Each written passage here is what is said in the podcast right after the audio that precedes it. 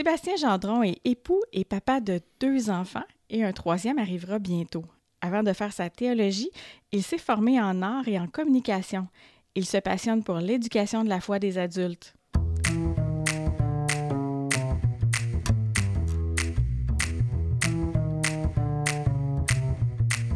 Bonjour Sébastien. Salut.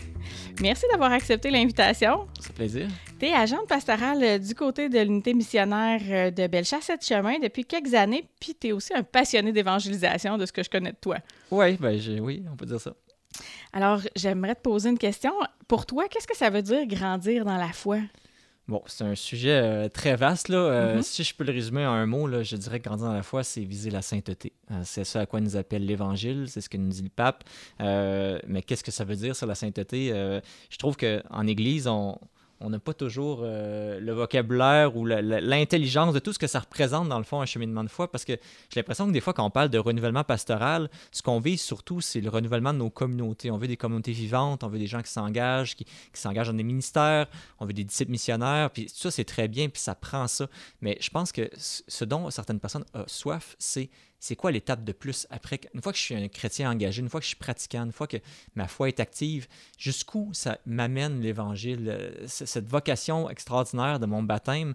Puis ça, c'est un puits euh, sans fond qu'on peut creuser toute une vie durant. Puis moi, c'est ça qui me passionne, c'est que j'ai jamais fini d'a- d'aller plus loin là-dedans. Puis euh, on pourra en discuter pendant des heures. mais moi, ce que j'en comprends, en fait, puis c'est que on parle aussi de, beaucoup de la formation des adultes versus la formation des enfants ou de la catéchèse aux enfants. Puis on a une exhortation là, au niveau des évêques de se tourner vers la catéchèse aux adultes, euh, que j'appelle même pas de la catéchèse parce que pour sortir des, des sentiers battus. Mais euh, dans le fond, euh, je pense qu'il faut, comme adulte, passer de ce que Saint Paul appelle le petit lait, hein, Ouais. la, la petite nourriture là, euh, facile à digérer, à la nourriture solide. hein. Ça, c'est un- une transition qu'on a à faire comme chrétien, comme Église. Puis qu'est-ce que ça signifie? Ben, pour moi, le petit lait, c'est la première annonce, c'est dire que Dieu nous aime. Ça, c'est Mhm. c'est quelque chose qui est une bonne nouvelle en soi. tu sais. Euh, je suis aimé de Dieu, euh, ça peut changer quelque chose dans ma vie, c'est très bien. Puis éventuellement, quand l'évangélisation est bien faite, ça peut ouvrir une fenêtre dans notre existence où une, une lumière passe à travers le, le vitrail puis nous rejoint. Mais la nourriture solide, c'est dire tu dois mourir à toi-même. C'est-à-dire que si tu veux, euh, le commandement de Dieu, c'est pas Dieu t'aime, c'est aime Dieu Mhm. aime Dieu. Puis ça, euh, on fait beaucoup d'efforts, c'est quelque chose qu'on cherche à faire, mais on, on- on- on se cogne le nez sur beaucoup d'écueils aussi dans nos vies, puis on le voit dans nos relations humaines, que c'est pas facile d'aimer toujours les autres, ceux qui nous entourent. Donc, je pense qu'on a besoin de maîtres, on a besoin de communautés d'apprentissage à travers lesquelles on découvre qu'est-ce qui bloque, qu'est-ce qui nous empêche d'entrer dans cette mystique de l'amour du prochain, de l'amour de Dieu, et de faire tomber tout ce qui, les nœuds dans nos vies, dans notre conscient, notre inconscient, dans notre chair, dans notre mode de vie, dans nos habitudes, qui nous limitent dans l'action de la grâce en nous. Ça, c'est un vaste chantier qui peut nous occuper toute la vie. C'est ça qui est, qui est merveilleux. J'entends, euh, j'entends vraiment euh, le- le- l'aspect de la conversion personnelle aussi Oui. dans ton propos. Là. Ben, la, la conversion, oui, mais la conversion, c'est comme une première étape où finalement je fais un saut dans la foi. Tu sais, j'ai- touché à quelque chose, la grâce, de l'amour de Dieu, de la lumière. Je, dis- je dis oui à ça. Mais après, c'est toute la vie où je dois enraciner ce- cet appel-là qui doit vraiment euh, prendre chair en moi. C'est ce qu'on appelle la divinisation. C'est le verbe qui est, qui est la vie de Dieu qui est en moi doit euh, m'habiter complètement. Toutes les, les fibres de mon être. Et ça, euh, c'est par un travail d'introspection, mais de, de- c'est toute la parole de Dieu qui nous fournit des clés aussi pour comprendre sont où les nœuds qui m'empêchent d'adhérer à ça. Parce que comme chrétien, on peut être porteur d'une bonne nouvelle, d'une espérance, puis avoir envie de la communiquer, mais on touche aussi à des zones d'insatisfaction, je pense, des Mhm. zones de nous-mêmes qui ne sont pas encore visitées par Dieu, puis ça nous crée un- une insatisfaction. Puis là, je, je trouve que c'est un sujet tabou en Église, on ne le dit pas assez. Qu'est-ce qui nous frustre dans notre vie spirituelle, qui fait que pourtant les promesses sont extraordinaires. Quand on lit la Bible en général, même l'Ancien Testament, c'est grandiose ce que Dieu nous promet euh, dans, dans un sens, mais c'est proportionnel à tout ce qu'on doit laisser de côté aussi. Euh, tu sais, la Bible a un mot pour ça, c'est nos idolâtries finalement, c'est toutes nos sources de bonheur partielles, temporaires, qui n'ont pas la capacité de nourrir en nous cet absolu, parce qu'on est fait pour Dieu. Et puis, euh, tous nos amours particuliers, euh, nous, qui prennent la première place, nous bloquent. Mais est-ce qu'on est prêt à, ce renoncement-là, dans le fond, à, à- faire un pas de plus dans, dans l'abandon à Dieu, de dire j'ai confiance que tu veux ne rien m'enlever, que tu veux tout m'offrir, mais qu'il y a des choses qui doivent être reléguées au second plan dans ma vie pour que tu aies la, la première place? Tu sais, euh, aimer Dieu de tout ton être, toute ta force, tout ton esprit. Mais ça, c'est tout un mandat. Il y a vraiment plein d'enjeux liés à, la fait de, de, de, de- grandir dans la foi comme adulte, comme, comme tu viens de nous parler, mais est-ce qu'il y a des attitudes personnelles plus importantes que, que, que tu peux identifier pour grandir dans la foi? Ben, il y a, oui, il y a, plusieurs choses quand je réfléchissais à ta question. Euh, premièrement, bon, je pourrais en nommer quelques-unes. Pour moi, il y a l'esprit d'intendance que j'appelle. Quand on lit l'Évangile, souvent, Jésus nous compare à des intendants en, compa- en, en opposition à des propriétaires. OK. Hein? Euh, tu sais, il dit, c'est ma vigne, mais je Mhm. t'engage pour travailler à ma vigne. Mhm. Euh, ça, c'est ma fortune, mais je t'engage pour la faire fructifier. Donc, euh, nous, on est, on est dépositaire d'un don, d'un don infini, qu'on doit faire fructifier. Mais le problème, souvent, c'est qu'on se comporte comme les propriétaires de ce don-là. Propriétaire de ma vie, propriétaire de mes enfants, de mon épouse, de mon travail, de mon mandat, de mon église, de ma communauté. Euh, Puis cette attitude qui est liée à l'insécurité qui, vit en nous du fait qu'on est fragile, du fait qu'on est un peu fissuré. hein, le péché originel comme créé une faille en nous entre notre nature humaine et la, natu- la nature divine à laquelle on est appelé à participer pleinement. Euh, ben, ça fait qu'on se rattache à plein de babioles, à, tout ce qu'on peut pour se rassurer parce qu'on a peur du néant qui nous habite finalement. Le néant est entré dans le monde par le, par le péché, puis ça, on, est fait pour l'éternité.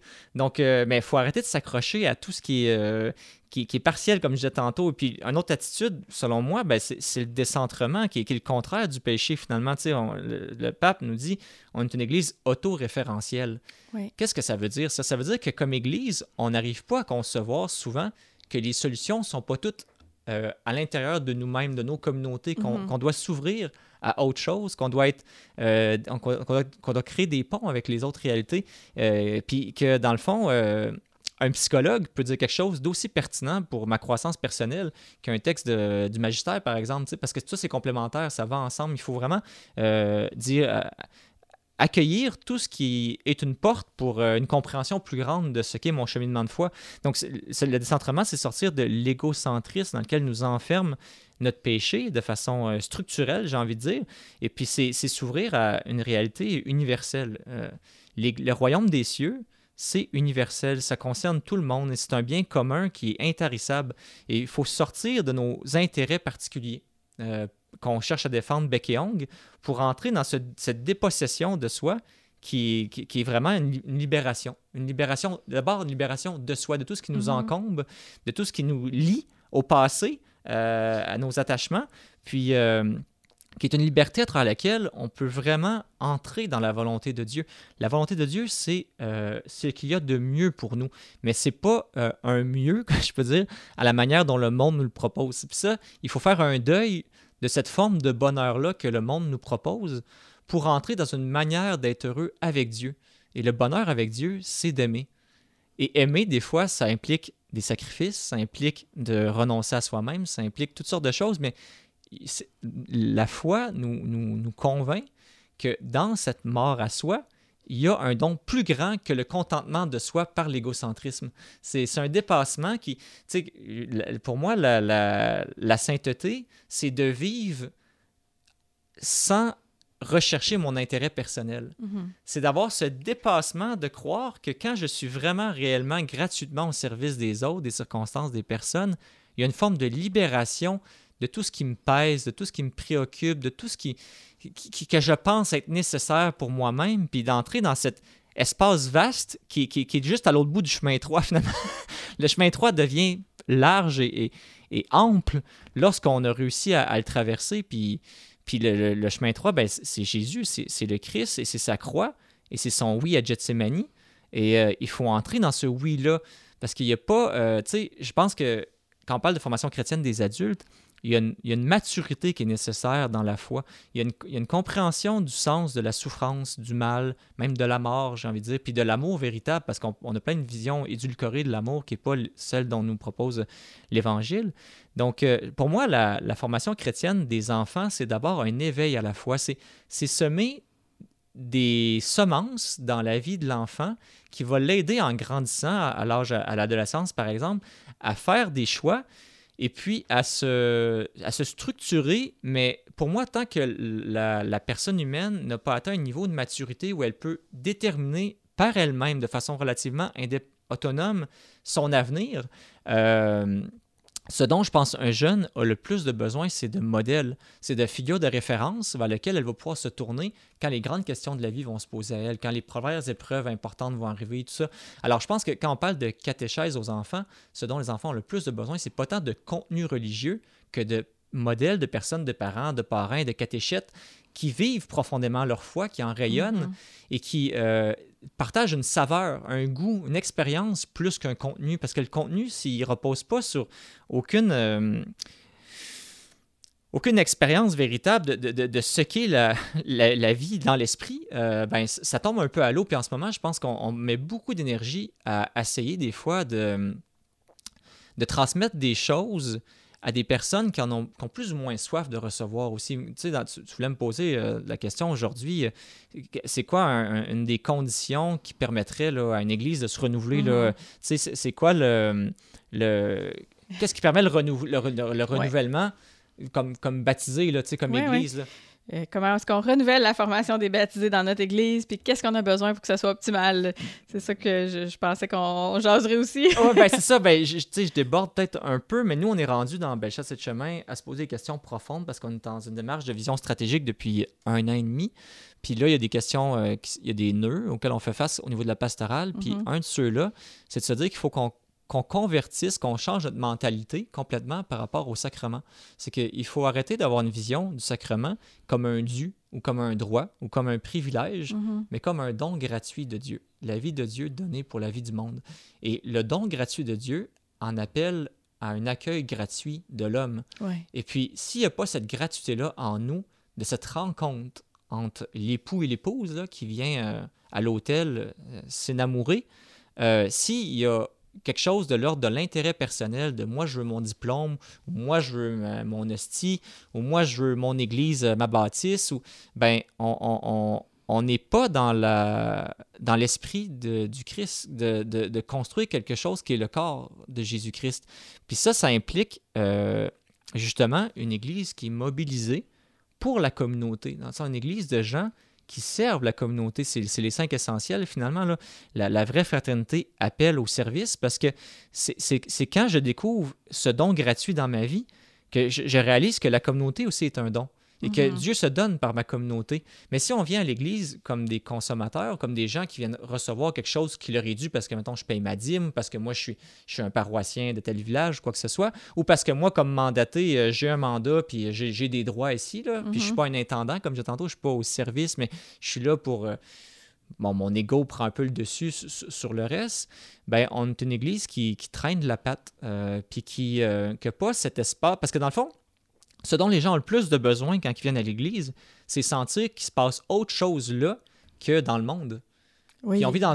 On est, on, est est-ce qu'on est vraiment capable de vivre entre frères et sœurs si Dieu est notre Père en quelque part? Là, je trouve que tu amènes un élément intéressant, le don dans notre société, le don de soi, on n'en parle plus tellement et pourtant c'est si important dans la vie chrétienne, c'est fort intéressant.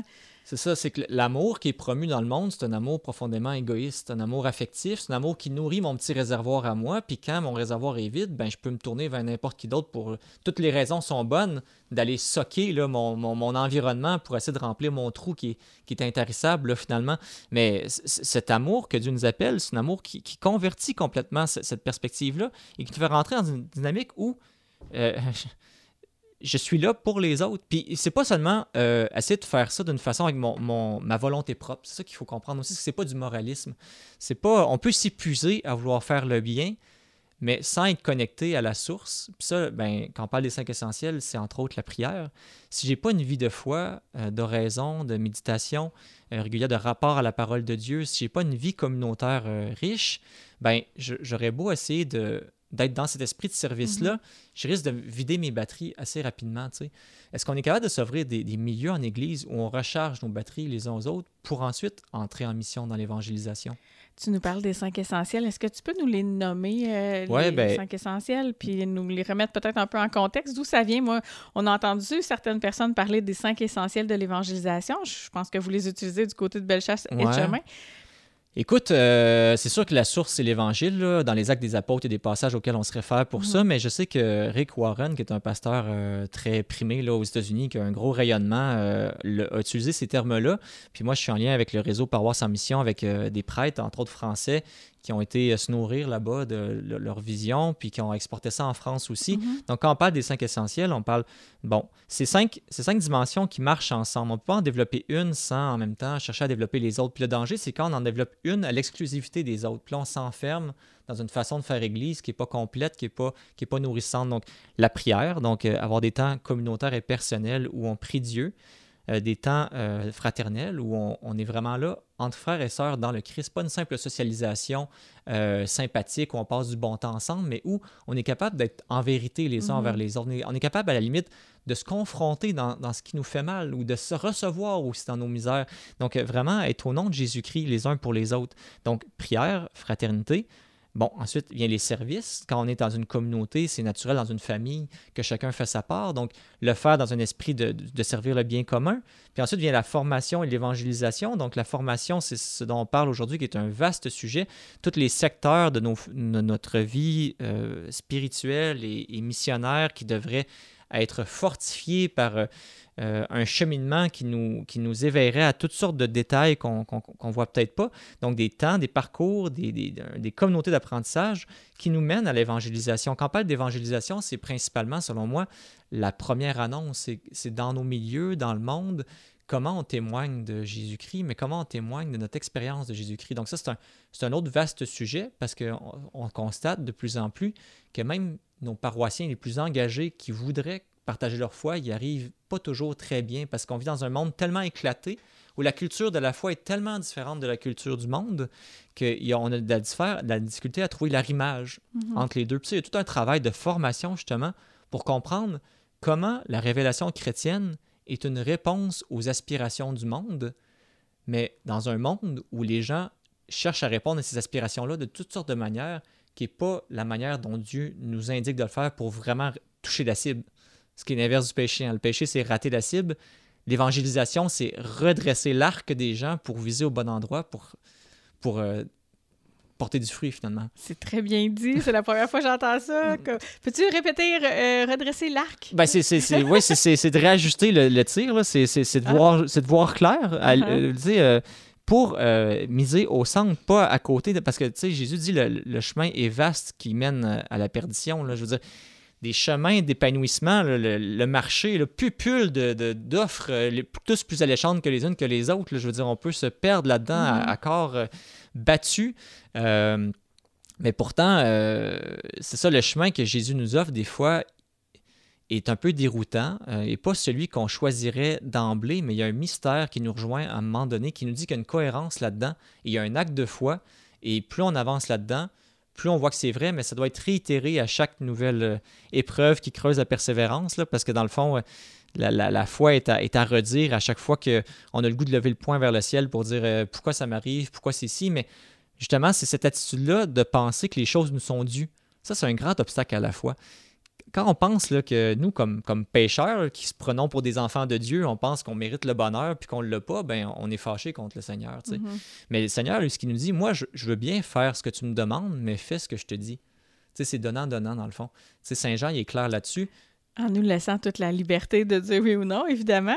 c'est ça. C'est que dans le fond, c'est dans la mesure où nous, on est attentif à faire mm-hmm. sa, volonté, à mettre en pratique sa parole, que lui rentre dans une dynamique de redevabilité aussi, puis qui dit, là, tu commences à rentrer dans la dynamique euh, que je t'indique. Là. Fait que, oui, là, j'ai moins. Je peux te donner du lousse, je peux te donner des, petits bonbons parce que je sens que tu te détourneras pas de mon chemin à cause de ça. Tu, tu, es dans une attitude où tu peux accueillir le don que je t'offre en étant responsable de ce don-là, en étant redevable et.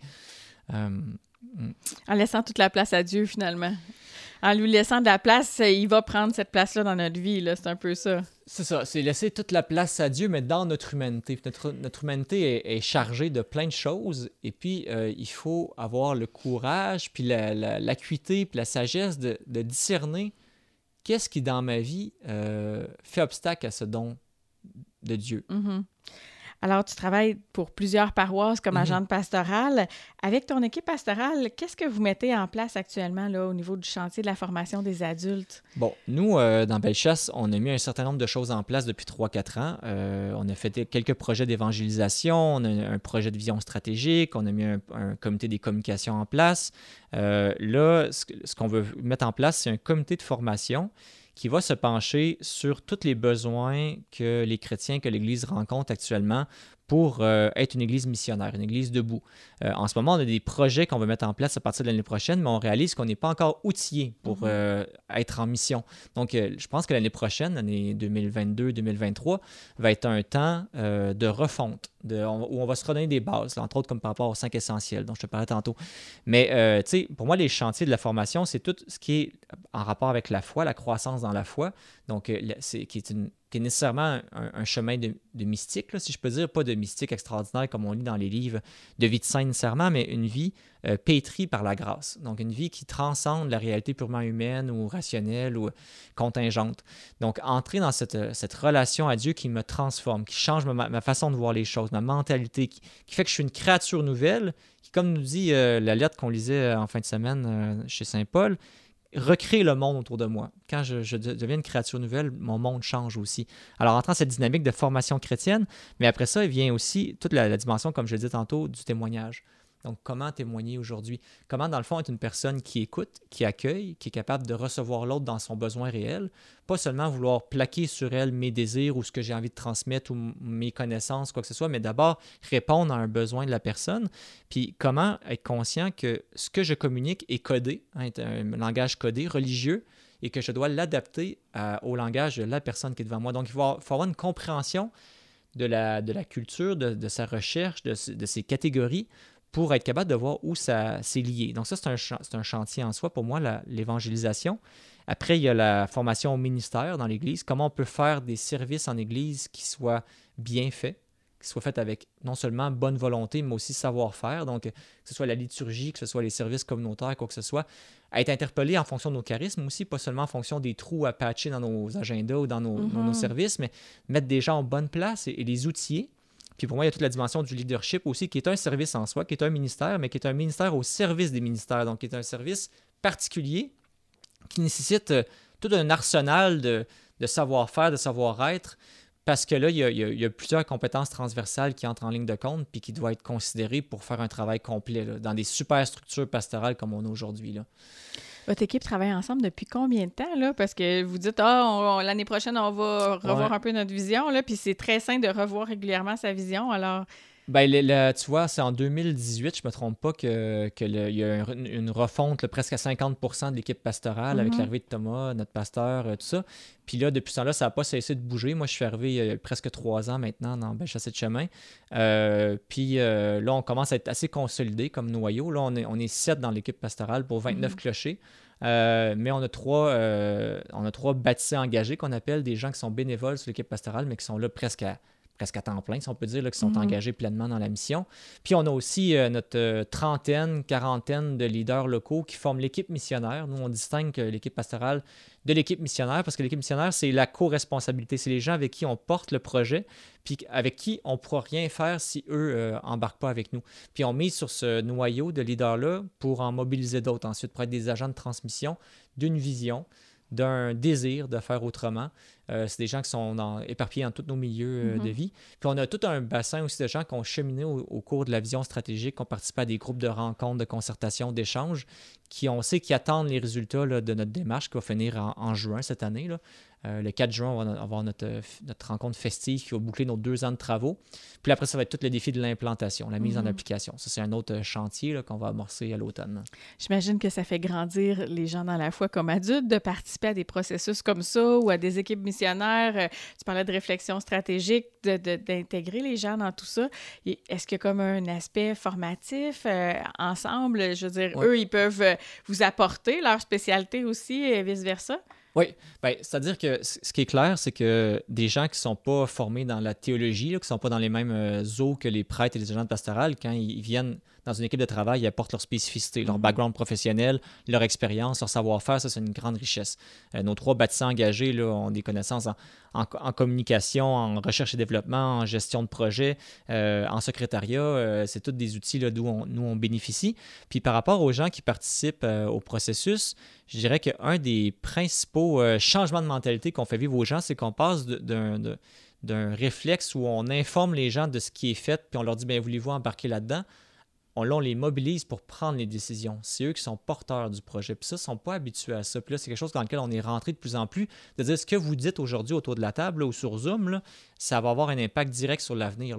Ce n'est pas euh, juste des réflexions euh, en l'air. Donc ça, ça, au début, ça a été... Euh, puis surtout, ça, a sorti les gens au début de leurs préoccupations très concrètes, genre mon horaire de messe, mes problèmes locaux. Mm-hmm pour entrer dans une dimension globale de, secteur, puis dire euh, là, c'est le bien commun de l'Église qui est en jeu. Il faut que je mette un peu en parenthèse mes préoccupations plus personnelles parce que ces problèmes personnels-là ou communautaires-là vont trouver une piste de solution quand l'ensemble, elle, va se mettre en marche avec des structures, avec une façon de fonctionner qui, est efficiente. Alors, euh, c'est mettre un peu en sourdine nos, préoccupations. Puis ça, c'est un, beau cheminement que les gens font quand ils rentrent dans la démarche, entre autres. Là. Ce que j'entends, c'est que vous fonctionnez de façon synodale. Cette année, on, mm. le pape nous a proposé un synode sur la synodalité, synodalité qui veut dire marcher ensemble, puis œuvrer ensemble à la mission. Puis mm. il me semble que c'est cette intuition-là, dans le fond, que vous avez commencé à mettre en application, même avant que le pape en parle. Ben, c'est un peu ce que nous disait euh, Monseigneur La Liberté là, quand il est venu participer à notre rencontre du 29 euh, janvier. Là, il disait ben, c'est ça, vous vivez la synodalité, c'est il était émerveillé de ça, là, content qu'on s'y mette. Nous, on appelle ça la concertation, dans le fond. Mm-hmm. C'est se mettre ensemble dans, une, dans un même lieu, que ce soit en, numérique ou en personne, pour euh, se mettre en marche. Brasser des idées, mais pas juste des idées en l'air, des idées qui conditionnent les choses pour l'avenir. Donc, c'est un gros pari qu'on fait parce que c'est un, gros investissement, euh, mais on pense qu'à terme, ça crée un effet d'entraînement qui va être bénéfique. Et puis, j'imagine que vous voyez déjà certains fruits là, en, ayant autant de gens déjà impliqués. Là. Oui, ben on voit une synergie qui se crée entre les gens. Euh, c'est sûr que les gens, en même temps, je pense qu'il y en a certains qui se demandent où ça va nous mener, tout ça. Mm c'est pas tout à fait clair encore. On tâtonne beaucoup parce qu'on a quand même trois paroisses de 9 à 10 communautés chacune. Fait que il y a des réflexions qui sont trans, interparoissiales, des mm-hmm. choses qui sont plus paroissiales, des choses plus locales. Donc, ça demande tout le temps, là, au niveau de l'équipe qui porte le projet, de s'adapter, d'organiser les équipes de réflexion en fonction des besoins. Fait que, euh, ouais, c'est. Euh, mais c'est beau ce qu'on vit. Puis les prises de conscience sont intéressantes aussi. Puis les gens ont soif. Là. Tu sais, quand ça faisait un an qu'on était dans les constats puis les relectures, mhm. les gens disaient quand est-ce qu'on passe en mode action, qu'on passe en mode solution? Puis ça, ben, on l'a entendu. Puis là, depuis l'automne, on est beaucoup plus dans le, discerner, l'agir, c'est-à-dire mettre en, branle des, des, des projets concrets. Là c'est fort intéressant. Peut-être que ça vaudra un jour un podcast complet de mm. relecture de votre expérience dans un an ou deux, là, puisque vous allez continuer dans ce cheminement-là. Peut-être en terminant, y a-tu un élément de la fin, le mot de la fin? Si je te laisse le mot de la fin, je ne sais pas, tu nous as parlé de quelques attitudes. Y a-tu quelque chose au niveau de grandir dans la foi comme adulte, une espérance que tu peux porter, euh, que tu voudrais nous lancer en terminant? Ben, moi, je, porte un rêve, là, pour, répondre à ta question simplement, c'est que je rêve d'un petit réseau de personnes mhm. qui, se, qui se mettent ensemble, pas pour créer une communauté nouvelle ou quoi que ce soit, mais juste parce qu'ils ont ce désir-là d'aller au bout de l'appel de l'Évangile.